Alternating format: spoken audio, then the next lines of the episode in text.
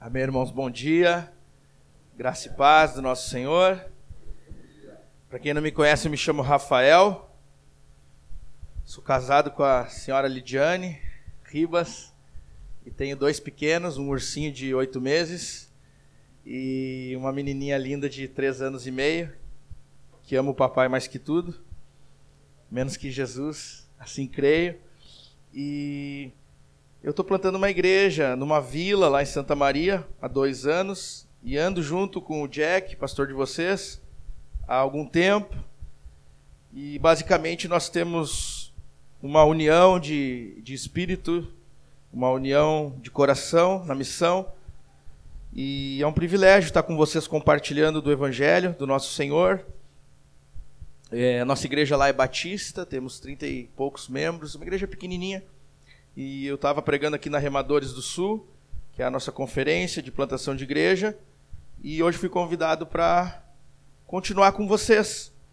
Então eu gostaria que todos abrissem suas Bíblias em Filipenses, capítulo 1, para que nós pudéssemos ler apenas um versículo dessa carta do apóstolo, do velho apóstolo, no capítulo 1 de Filipenses, apenas o versículo 27. Aqui, o apóstolo escreve à igreja de Filipos, uma igreja especial em seu coração, na verdade, a mais especial de todas. O apóstolo nutre um sentimento paterno por essa igreja e entende que a igreja o ama como filhos. Apóstolo Paulo, no versículo 6 e 7, expressa o seu carinho por essa igreja. Alguns teólogos dizem que essa é a carta da alegria. O apóstolo nos ensina como viver a alegria cristã, a paz verdadeira, a plenitude verdadeira. E o apóstolo está nos dando o caminho no versículo 27 para vivermos essa plenitude. Eu queria que vocês olhassem para essa carta como um pai escrevendo aos seus filhos, ensinando seus filhos como viverem a plenitude cristã.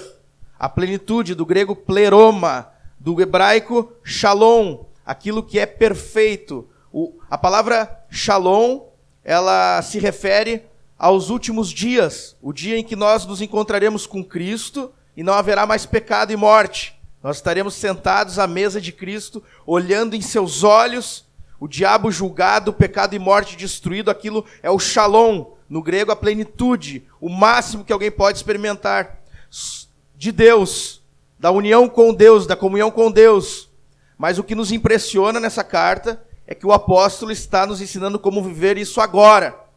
Agora, no presente momento, em vida. E ele fala em Filipenses 1, 6, que tem certeza que aquele que começou a, obra, a boa obra na igreja dos Filipos, aquele que começou a boa obra, vai levar a igreja a viver isso até o dia do Senhor. Algumas pessoas leem Filipenses 1:6 e acham que Jesus, acham que o Espírito Santo está falando por meio de Paulo que Cristo vai nos levar à salvação, que é uma promessa de salvação eterna. Para onde nós iremos depois que morrermos, isso já está garantido. Não é apenas isso, porque em Filipenses 1:6 Paulo fala: "Até o dia do Senhor".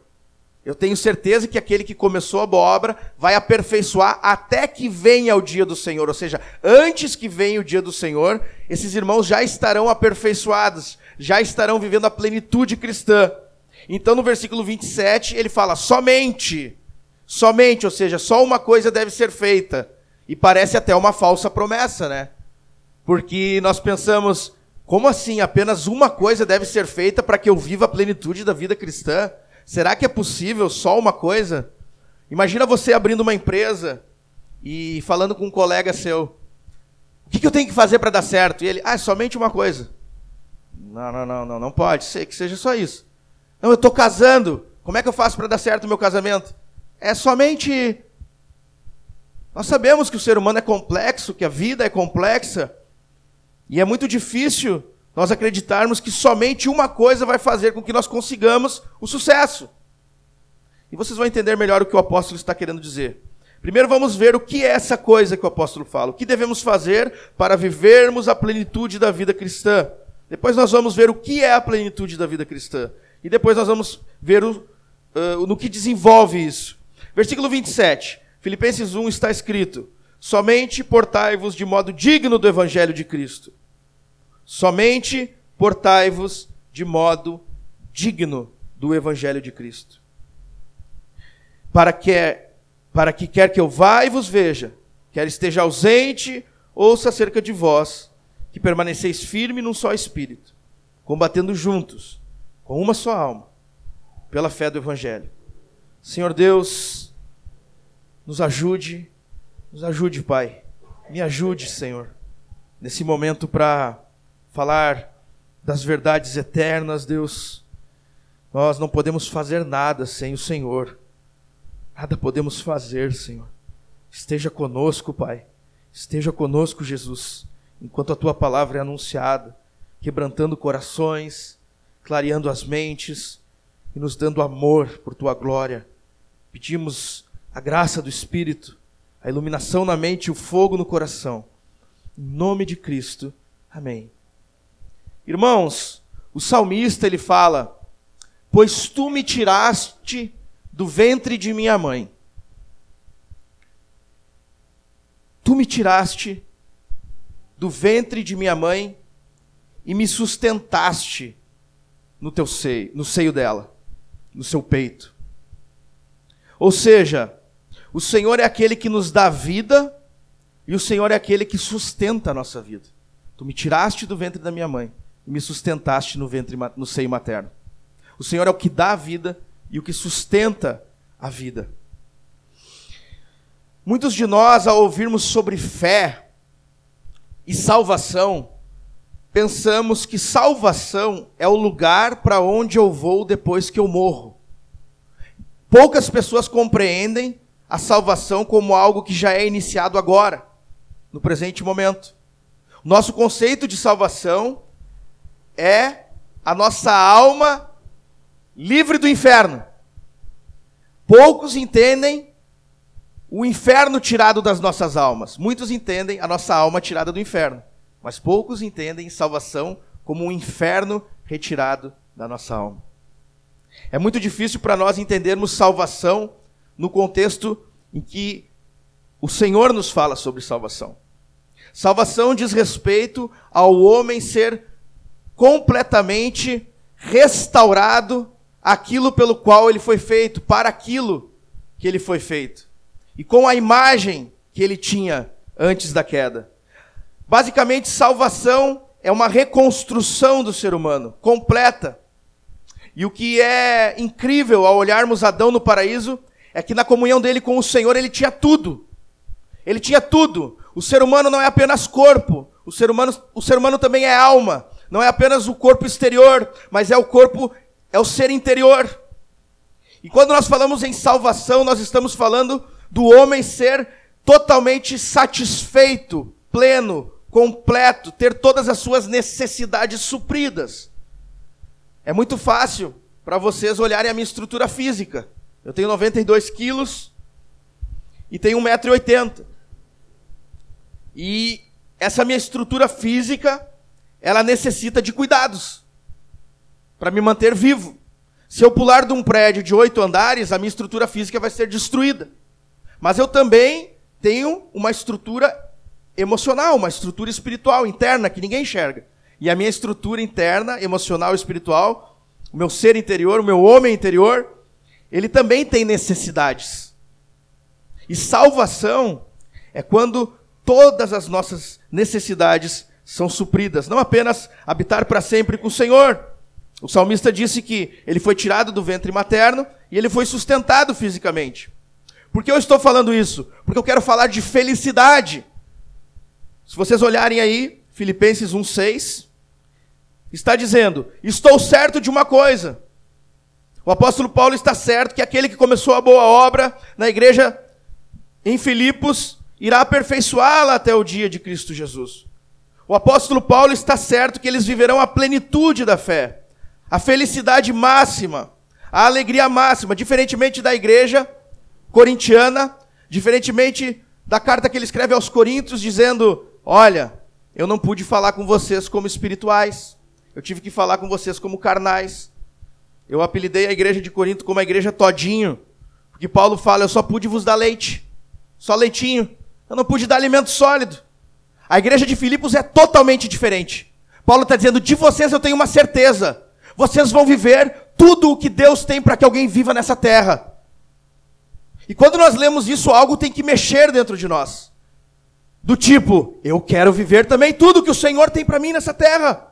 Se a igreja de Filipos podia viver a plenitude, a perfeição cristã, até que Jesus voltasse, eu também quero viver.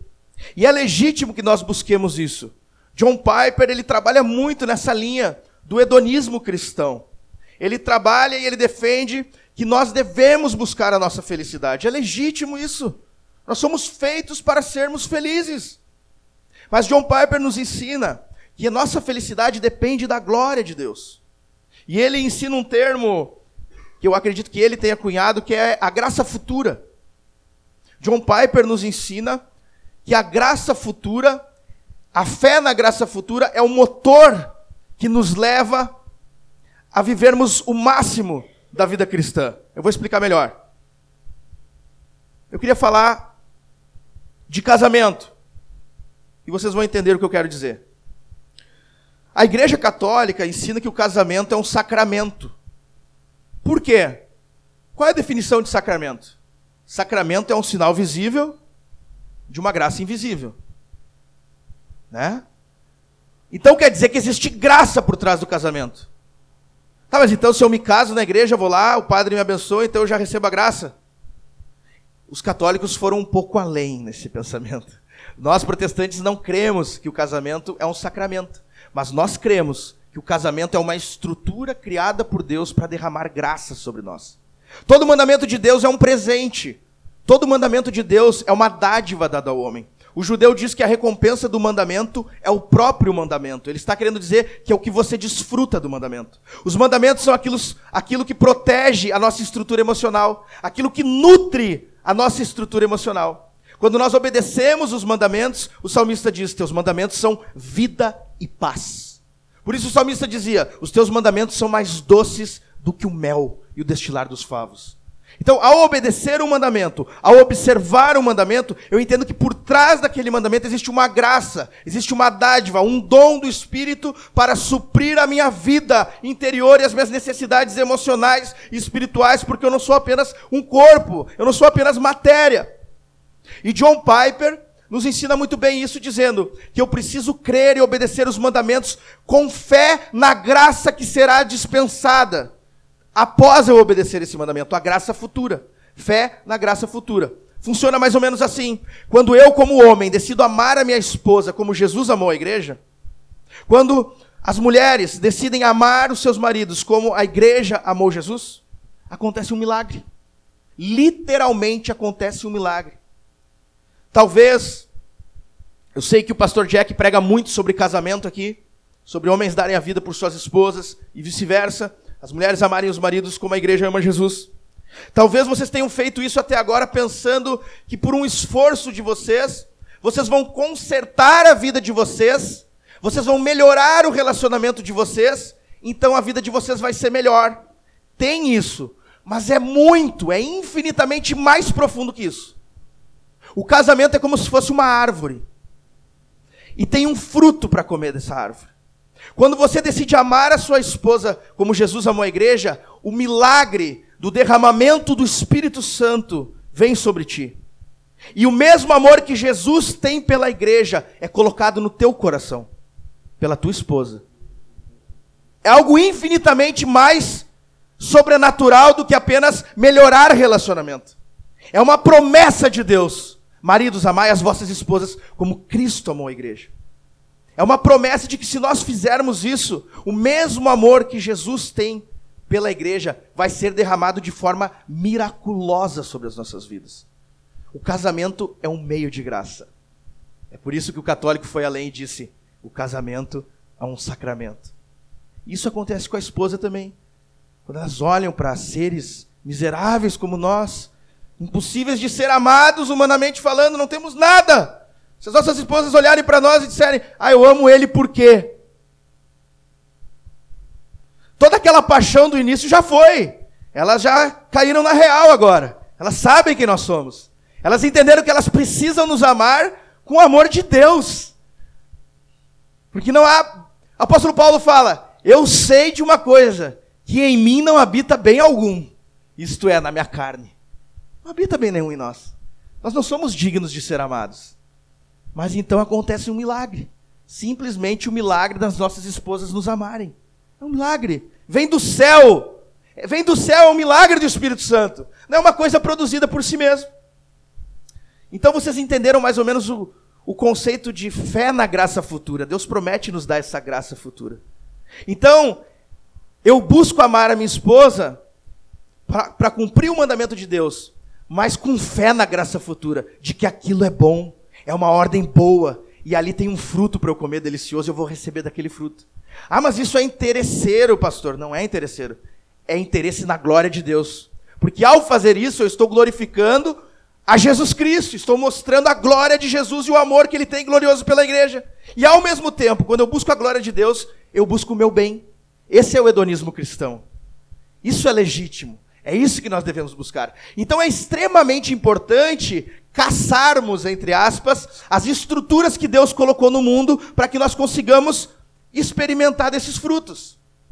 E se o casamento é uma árvore bela com um fruto delicioso, a igreja é a árvore das árvores.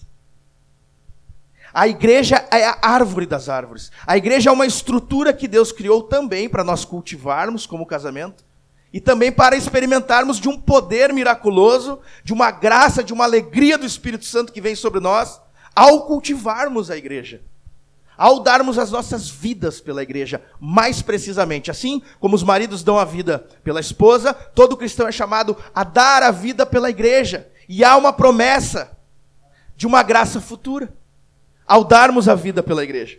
O apóstolo Paulo enxerga na igreja de Filipos que eles têm esse sentimento. Versículo 7, Filipenses 1:7, ele fala: "É justo que eu me sinta assim a respeito de vós."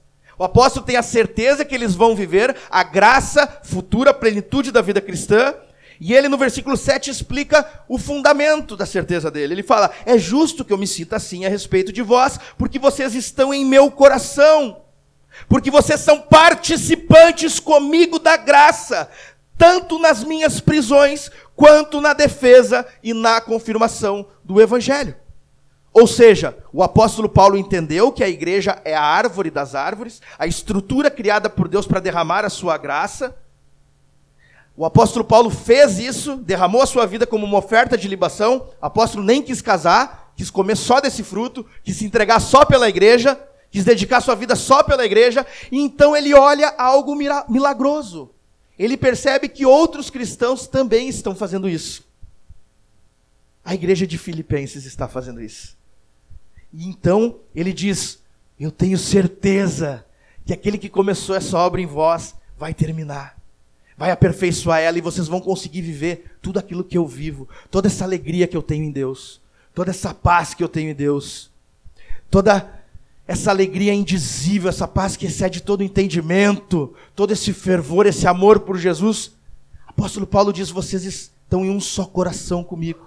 A palavra aqui no grego vem do radical da, da palavra comunhão em grego. Vocês comungam comigo do mesmo amor que eu tenho por Jesus, do mesmo amor que eu tenho pela igreja. Então é óbvio que vocês também vão receber do mesmo consolo, da mesma graça, do mesmo poder, da mesma comunhão com Jesus Cristo. E ele vibra com isso, ele pega a carta para escrever isso, diz: Eu preciso escrever para esses caras. Mas por quê? Porque ele tinha acabado de receber ajuda dessa igreja. Ele tinha recebido ajuda da igreja de Filipenses, ajuda financeira. E a igreja de Filipos foi a única igreja que ajudou Paulo, junto com as outras igrejas da Macedônia. Ele estava lá em Corinto. Ele estava lá em Corinto, para vocês terem uma ideia, o apóstolo deixou de trabalhar, que era algo que ele fazia provisório, e ele pôde ficar um ano e meio pregando o evangelho naquela cidade por causa da ajuda dos filipenses. Eu não sei se os filipenses mandaram muita grana as igrejas ali da Macedônia, ou se eles mandavam sistematicamente. Mas o fato é que o apóstolo conseguiu ficar um ano e meio pregando o evangelho. Então aquele amor que Paulo tinha por missões, pela glória de Deus na missão, ele viu no coração deles e disse: Vocês têm o mesmo coração que eu. Vocês têm o mesmo coração. Vocês estão unidos a mim na minha, nas minhas prisões também.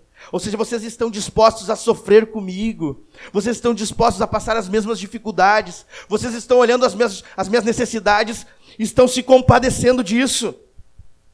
Vocês estão olhando para fora. Vocês não estão apenas olhando para dentro. E sempre quando eu estou pregando, eu digo, e a, eu, eu, eu tento passar para a igreja o coração do sermão. E o coração do sermão está aqui. Apóstolo Paulo tem a certeza que eles podem viver esse fruto, desfrutar da plenitude da alegria de Deus, porque ele vê que a igreja de Filipos não olha apenas para dentro, mas a igreja de Filipos olha para fora. Eles querem abençoar a igreja de Jerusalém. Eles querem abençoar a igreja de Corinto. Eles querem abençoar a igreja do nosso Senhor. Eles querem abençoar o reino de Deus e não apenas Filipos. Então, quando Paulo vê isso, ele fala: Vocês entenderam. Então, Paulo já vê essa fé deles na graça futura. E no versículo 27 que nós lemos, eu queria que você voltasse aí, ele, está, ele não está dizendo a uma igreja que não anda dignamente para ela andar dignamente. Vocês entendem isso? Não é um profeta repreendendo um povo rebelde, dizendo: vocês são indignos, portai-vos de modo digno. Não é, não é esse tom da carta. A carta é: vocês já vivem essa fé digna. Vocês já vivem de modo digno do Evangelho. Vocês já vivem isso. O cuidado de Paulo é pastoral, é paternal. Para quê? Para que eles permaneçam vivendo nessa fé. E isso é muito importante. A permanência a perseverança. O apóstolo Paulo fala, Filipenses 1:27, somente portai-vos de modo digno do evangelho de Cristo, para quer eu vá e vos veja, quer esteja ausente, ouça acerca de vós que permaneceis firmes. Nesse espírito que eu falei antes, combatendo juntos com uma só alma, como eu disse antes, pela fé do evangelho. O apóstolo Paulo não quer que nós sejamos vassouras novas, Todos nós conhecemos, né, aquela aquela piadinha, né? Vassoura nova varre bem. Qualquer vassoura nova varre bem. Né? Eu quero ver quando a vassoura ficar velhinha. As pessoas começam a fazer uma faculdade e na primeira semana estudando e copiando tudo, aquela coisa linda, maravilhosa, né? Depois de três meses, como é que fica? Vassoura nova, tá novinha, a vassoura varre bem. Depois fica velha capenga, não funciona. Então, o apóstolo está tendo esse cuidado aqui. O apóstolo está cuidando para que a igreja permaneça com aquele sentimento. E qual é o apelo que o apóstolo faz? A dignidade do evangelho. O apóstolo fala que só é digno do evangelho quem vive assim. E que o evangelho é digno de que vivamos assim. Porque o Cristo do evangelho é digno e a dignidade dele é essa. Ele ama a igreja. Ele ama a igreja do Senhor, e a igreja do Senhor não é uma igreja local, mas é toda a igreja. O apóstolo nos ensina sobre a verdadeira fé. Isso é muito importante, irmãos. Eu amo os irmãos pentecostais. Eu amo a fé pentecostal. Eu eu diariamente eu medito no, num devocional que foi escrito pelos os quatro percussores da, da, do movimento da Rua Azusa que se chama Clássicos Pentecostais Devocionais. E eu fico impressionado com, com esses nossos irmãos. E eu fico impressionado como falta a igreja a fé pentecostal no povo de Deus. Para eles é algo simples, é assim, ó. Jesus é o filho de Deus, o devocional. Se você pela fé crê nisso, você é filho de Deus. Jesus venceu o diabo. Isso significa que você já venceu o diabo. E se você crê nisso, você já venceu o diabo. Parece algo tão simples, se você crê nisso, mas você já parou para pensar que a fé é algo simples? Nós todos vamos morrer. A morte física. Mas por que nós não vamos permanecer mortos? Porque Jesus morreu a nossa morte física. Então, se ele morreu no nosso lugar, se ele já morreu no meu lugar, eu não posso mais morrer fisicamente. Por isso, eu ressuscito. Se você crê nisso, você vai ser ressurreto. Essa é a fé pentecostal. Se você crê que no seu lugar Jesus já morreu a morte física, você não vai permanecer morto. É só você crer nisso. Crer que ele já fez no teu lugar, que é impossível você ser ficar morto. Creia nisso e você viverá. Jesus sofreu os tormentos do inferno e da separação eterna de Deus. Por isso é impossível que eu sofra. Se você crê nisso, você não passará a eternidade no inferno. Essa é a fé pentecostal. É uma fé tão simples, tão simples. É uma fé digna de Jesus, porque é uma fé na bondade de Deus. É uma fé na bondade de Deus. Por exemplo, nós como cristãos, nós pecamos durante a nossa caminhada cristã. Mas Jesus sofreu o castigo de todo o pecado que nós cometemos.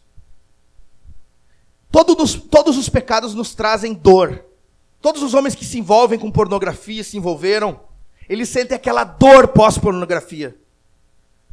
Toda, toda mulher, todo homem que peca contra Deus, ele sente aquela dor. Só que eu quero te dizer que se você é cristão e você sente isso, isso não se compara às dores que um ímpio sente ao fazer isso. Porque a dor que você sente é uma dor disciplinadora. Não é uma dor atormentadora. Ou seja, a consequência, a punição do pecado para o ímpio é diferente dos filhos. E se você crê nisso, você não vai ser atormentado, o verdadeiro amor vai lançar o medo fora e você vai sempre ser restaurado.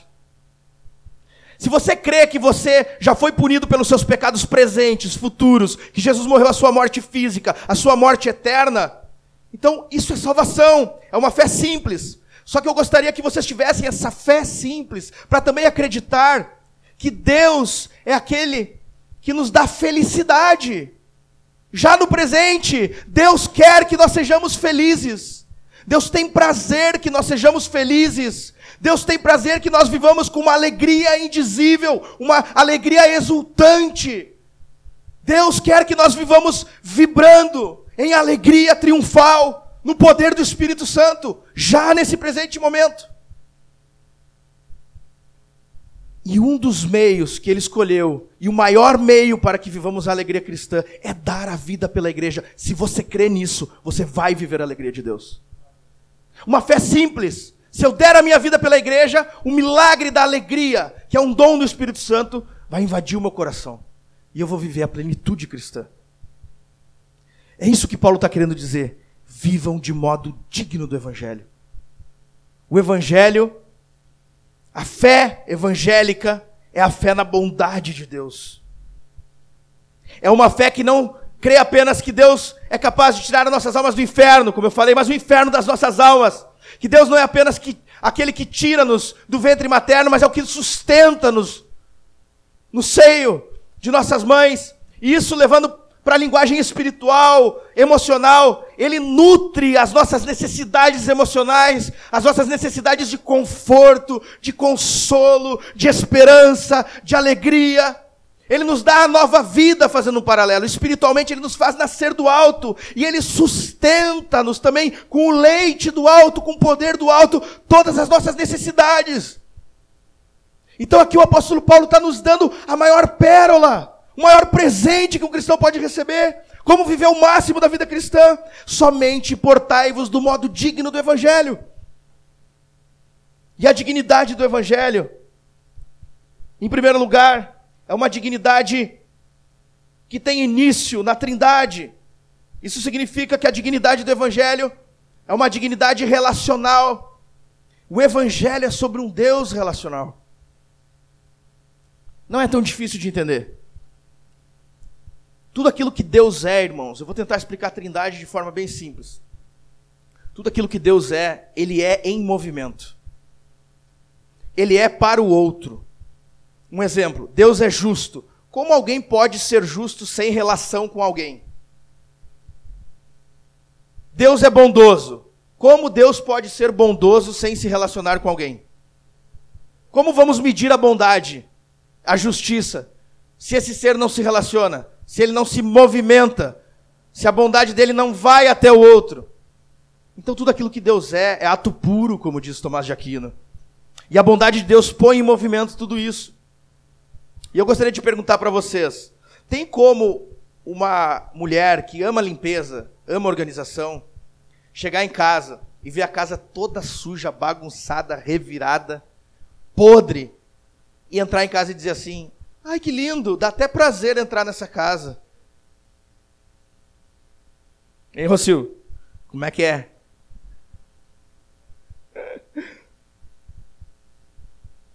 Sabe que dá gosto ver tudo revirado. Não tem como isso. Por quê? Porque se a mulher tem prazer na limpeza e na organização, isso é bom? Ou o bom é que a gente tenha prazer na imundície? Na bagunça? Não, né? É bom que tenha prazer na limpeza. Ela não tem como ter prazer na imundície, na desorganização, na bagunça. Deus, sendo santo, sendo bom, sendo justo, não tem como ele ter prazer em algo que não é santo, bom e justo. É por isso que o ser de Deus tem que ser plural na unidade. Pluralidade na unidade. Ou seja, Deus só pode amar a si mesmo, senão ele não seria bom, senão ele não seria santo. Então é o Pai, o Filho e o Espírito Santo. Ele é, ele é o agente, Deus é o agente, ele é o sujeito, Jesus é o objeto do seu amor, que é o Espírito Santo. De forma bem simples, para a gente entender o mínimo da trindade. Então o Pai ama o Filho, o Filho ama o Pai. Esse amor é o Espírito Santo, que também é Deus. Então nós somos aceitos no amado. Se Deus tivesse prazer num cara que nem eu, ele não seria Deus. Eu sou totalmente. É impossível alguém ter prazer em mim. Impossível. Talvez vocês que só conhecem o Rafael exterior podem dizer, não, mas ele é um cara bacana. Não acreditem nisso. Em mim não habita bem algum, isto é, na minha carne. Eu sou mau, eu sou vil, meu coração é uma fábrica de ídolos. Se nós entendemos isso, nós entendemos que Deus não pode nos amar pelo que nós somos. Não vou cantar a música do, do ouro precioso lá. Mas é impossível isso, tá? É impossível Deus olhar para nós e, e, e dizer assim: que, que filho amado em quem eu me comprazo. Impossível. Então, nós somos aceitos no amado, nós o amamos porque ele nos amou primeiro. Nós somos amados porque o amor de Deus, não é o amor de Deus por nós, é o amor que Deus tem por ele mesmo. O amor de Deus é derramado em nossos corações em Cristo Jesus, em Cristo Jesus, no amado. Então, Deus nos ama com o amor que ele tem por ele mesmo. Aqui está a Trindade, tá? E a dignidade do Evangelho é a dignidade relacional, comunitária e trina. E se nós temos o Espírito do Deus Trino, e se nós temos a fé no Deus Trino, nós temos a fé evangélica que não olha somente para nós. Porque Deus decidiu estender a comunhão. Deus decidiu aumentar a mesa do churrasco. Deus poderia viver para sempre, bastando-se em si mesmo, porque não tem necessidade de nada e vivendo eternamente esse sarau, essa dança de amor, como disse Santo Agostinho, porque ele não tem necessidade de nós. Mas o que aprove a Deus, meu Deus do céu, é isso que Paulo fala, que amor é esse? É por isso que Paulo fala, eu quero que vocês entendam o cumprimento, a largura, a altura, a profundidade do amor de Deus que está em Cristo Jesus. É impossível um amor absurdo que aprove a Deus nos incluir nessa dança de amor. E Ele nos amar com o amor que Ele tem por Ele mesmo. E se nós amamos a Deus e conhecemos a Deus e temos o Espírito de Deus, nós também vamos sair da nossa comunidade, vamos sair da nossa comunidade, assim como Deus decidiu abrir um lugar para a sua comunidade, e nós vamos olhar para as outras igrejas. O apóstolo Paulo tem certeza que a igreja de Filipos tem essa dignidade, essa fé digna do Evangelho, porque eles olham para as outras igrejas e não apenas para a sua igreja. Então nós vamos sair da nossa trindade local e nós vamos olhar para os vastos campos missionários aí de fora.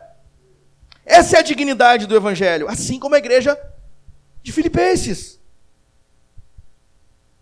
Irmãos, é impossível termos o Espírito do Deus Trino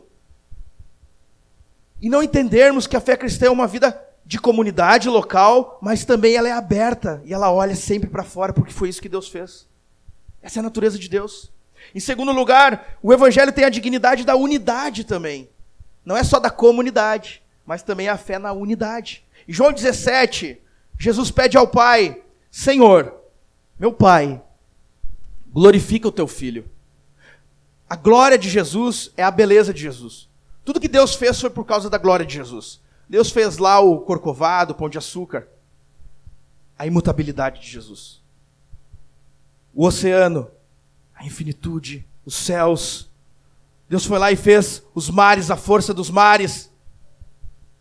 A fúria, a ira, a força, o poder, os relâmpagos, os lagos, aquela calmaria, a paz. Todo mundo, toda a terra glorifica o nome do Senhor. Todo mundo expressa um pouco de quem Jesus é. É um presente apaixonado do Pai pelo Filho, que expressa a glória de Jesus Cristo. Então Jesus está dizendo: Eu quero que o Senhor me glorifique. Só que agora Jesus está pedindo para que ele seja glorificado com toda a glória que ele tem, com a glória que o Senhor me deste antes da fundação do mundo. E o que é mais glorioso em Jesus? O amor que Jesus tem pelo Pai e que o Pai tem pelo Filho. E Jesus está dizendo: Mas agora eu quero que o Senhor glorifique a mim, Senhor, e neles eu sou glorificado.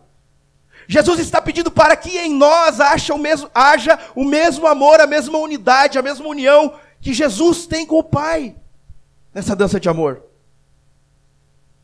Então o Evangelho tem a dignidade também da perfeita união, da perfeita unidade. E se nós temos o Espírito de Cristo, nós também queremos ser um com os nossos irmãos de fora, com as outras igrejas, queremos nos unir aos outros. Porque fez, foi isso que Jesus fez. Jesus era o cabeça. E ele decidiu unir membros ao seu corpo para que fossem um com o Pai. Se nós temos aqui membros que são um com o cabeça Jesus, estão unidos com o Pai, nós também temos que olhar para os membros de fora, para serem unidos à igreja do Senhor. Porque a igreja está lá fora também. Como o pastor Leonardo falou aqui na Remadores. O Laós de Deus, o povo de Deus está lá fora. Ele, Jesus aparece para Paulo em Atos e fala: Eu tenho muito povo nessa cidade. Eles não estavam dentro da igreja, eles estavam fora da igreja. Mas eu tenho um povo nessa cidade. Nós precisamos olhar para fora, para o povo de Deus que ainda não está aqui, e procurarmos ter um zelo missionário. Irmãos, é impossível amarmos a Jesus sem olharmos para os de fora. Pastor Leonardo Gonçalves estava contando a experiência dele no Peru. Duas freiras espanholas eram donas do único posto de saúde que tinha. Se você se convertesse, você ia ser atendido no posto de saúde. Eles diziam: peça para o seu pastor orar por você. Os padres católicos eram donos de todo o gado que havia na região. Você não podia mais comprar leite se você se convertesse. Jesus nos chama a olhar para os de fora e nos unirmos com um só coração, assim como a igreja de Filipos se uniu a Paulo em um só coração. E Paulo tinha um coração que fervia pelos perdidos e pela glória de Deus. Nós devemos olhar para Santa Maria, devemos olhar para a Europa secularizada, para a América do Norte, para os nossos irmãos argentinos, uruguaios. Uma situação trágica existe no Chile. A glória do Evangelho é uma glória também que une. Nós devemos nos unir aos nossos irmãos. Em terceiro lugar, a glória do Evangelho, a dignidade do Evangelho, é uma dignidade santa, porque Deus é santo. E o que a igreja de Filipos fez é sinal de santidade, não olhar apenas para a igreja local. Quando nós pensamos em santidade, geralmente nós pensamos, Deus é santo. Então ele não faz isso, não faz aquilo, não faz isso, não faz aquilo, porque para o ser humano é mais fácil explicar as coisas de forma negativa. O que não é, primeiro a gente explica para uma pessoa, para depois explicar o que é. Por exemplo, eu nunca comi caju. Um amigo meu lá da Paraíba veio tentar me explicar o que era caju. E ele começou a dizer, é parecido com isso, é parecido com aquilo, é mas era parecido com tudo. E eu, meu Deus do céu, o que, que é isso? Ele disse. Aí ele tentou explicar melhor. Não é que nem laranja. Não é que nem então a gente tenta explicar, não é isso, não é aquilo. E sempre que nós pensamos na santidade de Deus, a nossa mente é muito pequenininha. Eu queria que todos aqui hoje entendessem que a nossa mente é muito pequenininha. João Crisóstomo, no livro dele, A Incompreensibilidade de Deus, ele fala que toda linguagem para expressar Deus é, é a pobreza das pobrezas, ele fala. Por exemplo, a Bíblia usa linguagens figuradas para se referir a Deus. Deus é o pastor. Mas ela está dizendo especificamente que Deus é o pastor, no sentido de que o pastor habita com as ovelhas, com o seu povo. Mas o pastor, o pastor mesmo, ele mata as ovelhas e come. Quando ele está com fome. Ele ganha um salário para cuidar das ovelhas. Então é uma linguagem limitada. E Crisóstomo fala: nós não conhecemos muito pouco de Deus. Ele habita em luz inacessível. Ele habita em luz inacessível. O nosso conhecimento da santidade de Deus é, é desse tamanho. E por que, que Jesus é a expressão exata do seu ser? E Jesus disse: Quem vê a mim, vê ao Pai. Porque Jesus está falando da essência principal de Deus, que é o amor. E o amor não busca o seu próprio interesse. E isso é ser santo. Isso é ser santo. Isso é ser separado. Isso é ser totalmente diferente da humanidade. Porque nós sempre buscamos o nosso próprio interesse em tudo. Essa é a grande diferença entre Deus e nós. Essa é a grande santidade de Deus. Que no que diz respeito a Deus, como Ele é todo suficiente, Ele nunca busca algo para Ele. Porque Ele tem tudo. Já nós somos totalmente diferentes. Então nós buscamos sempre algo para nós. Amizades que possam fazer bem para a gente, para nossa família. Maridos que Afinal, a gente tem que buscar alguém que nos acrescente, né? Não estou dizendo que a gente tem que, não tem que buscar alguém que seja. Pelo contrário, a gente tem que buscar alguém com um perfil que nos abençoe. Né? Lógico, um pastor, no caso das mulheres, procura um pastor do lar. Mas não essa busca egoísta para procurar a pessoa certa para satisfazer as minhas necessidades. Algumas pessoas não encontram a pessoa certa porque ainda não são a pessoa certa para ser encontrada. Justamente por conta disso. Porque elas estão procurando em um relacionamento só aquilo que querem. E o amor não é sobre o que eu recebo, mas o amor é sobre o que eu dou. Então eu tenho que procurar ser tudo que o outro precisa para me envolver num relacionamento. E me envolver com aquela pessoa para dar. E é dando que se recebe. Jesus falou: quando o grão de trigo cai e morre, então ele frutifica. É melhor é dar do que receber. Ronaldo Lidório, missionário, fala: a primeira missão da igreja é morrer. É entender que só morta para si mesmo, ela encontra a vida de Jesus. Então a natureza do evangelho, a dignidade do evangelho é que ele é santo. Ele é santo e ele não busca os próprios interesses. E uma igreja local só vai mostrar que é santa quando ela olhar para fora da sua comunidade local. Porque, queira ou não queira, quando eu invisto aqui e oferto aqui, eu recebo ar-condicionado.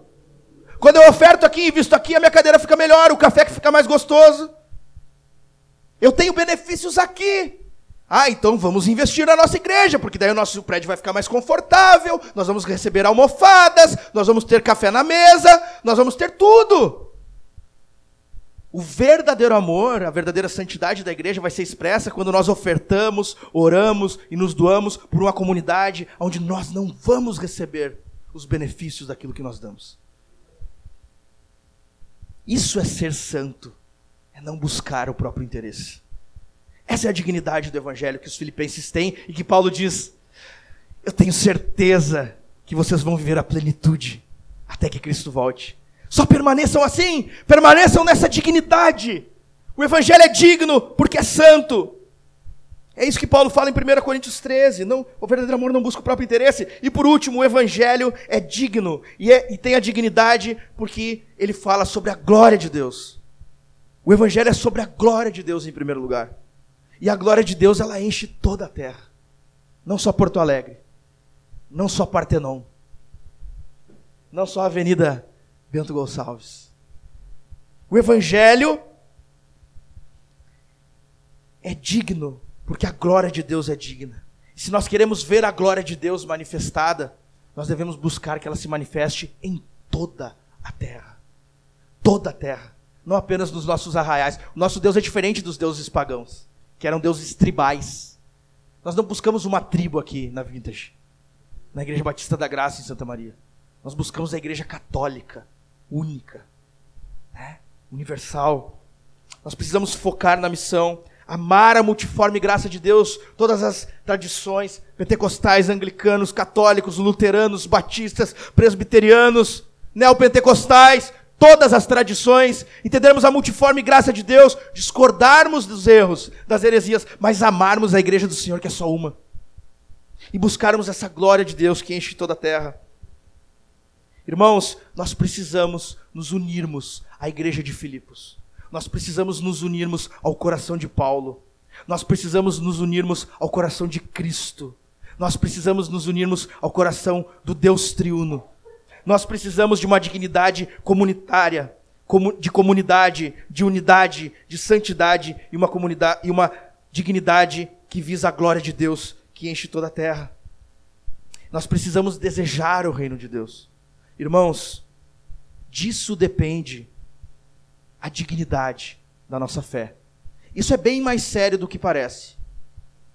O que está em jogo aqui não é somente, ah, mas então se eu não fizer isso, então eu só não vou ser feliz. Porque o ser humano é tão ruim que ele se acostuma em não ser feliz. Não é? Não diz respeito só a você. Quando Paulo usa esse termo, andem de modo digno do evangelho, as pessoas da época sabem o que ele tem em mente. Ele tem em mente aquelas, aquelas pessoas que têm a cidadania romana. Poucas pessoas tinham a cidadania romana na época. É como você ter a cidadania europeia hoje, tá? Ou poder morar nos Estados Unidos, lá ter o green card. Você tem privilégios e mais privilégios. E os romanos se consideravam superiores. Quando alguém era romano, eles diziam: se porte de modo digno de um romano. Se porte de modo digno de um romano. Ou seja, eu gosto muito dos puritanos porque os puritanos sempre falam a verdadeira e a falsa alegria, a verdadeira e a falsa paz, a verdadeira e a falsa e o que está em jogo aqui é a verdadeira e a falsa fé. Porque uma fé indigna, ela não é verdadeira. Que está em jogo aqui é a fé digna, é a fé verdadeira. A verdadeira fé se expressa assim. E o Senhor nos chamou para crermos em um Deus digno, com uma fé digna. É isso que o apóstolo Paulo está nos chamando aqui. Quando eu estava no Rio de Janeiro a última vez, uma irmã da igreja lá de Rio das Pedras, da comunidade, da nossa igreja mãe. Ela falou: Pastor, o senhor tem que fazer um churrasco lá em casa. Afinal, o senhor é gaúcho, né? Aí eu fui lá, tá, a minha irmã, conversei com o filho dela, chamei ele no WhatsApp. Cara, tu tem churrasqueira aí? Não lembro, diz ele. Como assim? Vou ver aqui. Dali uns cinco minutos, temos churrasqueira. Eu, aleluia, né? Aí chego lá, me vem ela com uma bacia com um monte de coxa e sobrecoxa congelada e um sal grosso.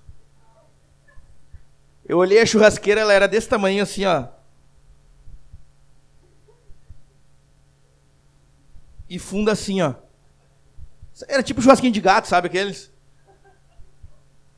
E uma grelha em cima, e eu com aquelas coxas sobre coxas, tudo congelada. Sal grosso, eu olhei para ela e falei, irmã, não dá. Não tem como fazer. Você não é gaúcho? Eu sou gaúcho, não sou milagreiro. Eu falei, sou gaúcho. Eu sou daqui do sul, mas não tem como. Mas as pessoas esperam. As pessoas esperam que quem é gaúcho, sei lá, eu não sei o que ela imaginava. Que ia tirar um vazio de dentro da da minha pasta, uma costela uruguaia de dentro das minhas meias, assim. Eu sou gaúcho, eu sempre ando com. Não, não sei, eu sei o que ela esperava. Eu não sei qual é a dignidade que eles esperam do gaúcho, que eles criam um churrasco ex nihilo. Do nada, né?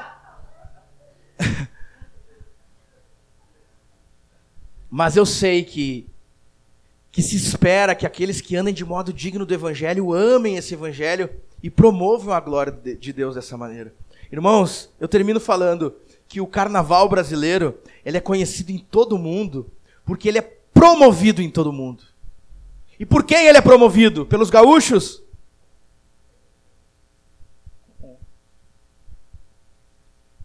Pelos paraenses? Não. Os cariocas promovem a beleza do carnaval. Eles amam a beleza do carnaval. Isso é digno de um carioca.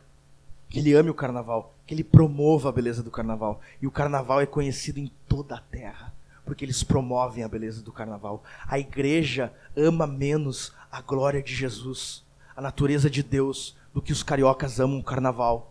E a igreja promove infinitamente menos a glória do Deus Trino e a glória e a dignidade de Jesus Cristo do que os cariocas promovem o carnaval. Por isso o carnaval é infinitamente mais conhecido no mundo todo do que Jesus Cristo.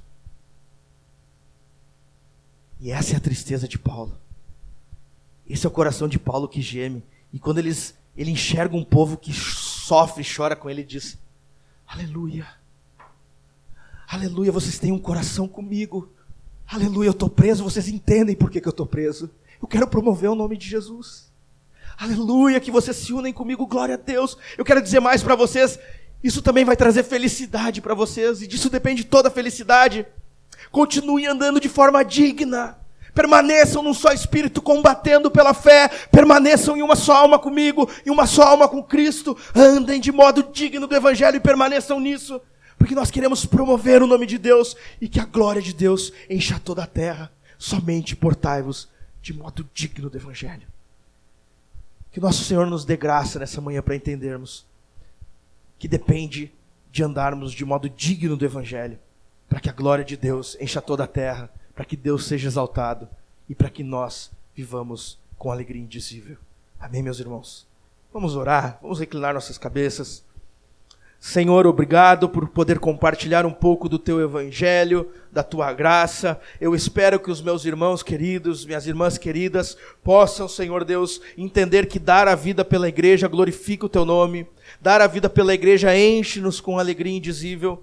E dar a vida pela igreja não é apenas dar a vida por uma igreja local. A tua dignidade, Deus, é uma dignidade de comunidade é uma dignidade de unidade, de santidade, e uma dignidade gloriosa que enche toda a terra, assim como é a tua glória, Deus. Que nós possamos olhar para os campos brancos, Senhor, e decidirmos amar e sermos santos como tu és santo, Senhor, e não buscarmos os nossos próprios interesses, Senhor Deus. Que nós possamos, Deus, procurar viver em uma comunidade que não diz respeito apenas à nossa localidade, mas abrirmos a destra da comunhão e um lugar em nossos corações para os que vêm de fora que o Senhor nosso Deus nos ensine a buscarmos a unidade plena, Senhor, e a glória de, de Deus que enche toda a terra, Pai. É um milagre isso, Senhor.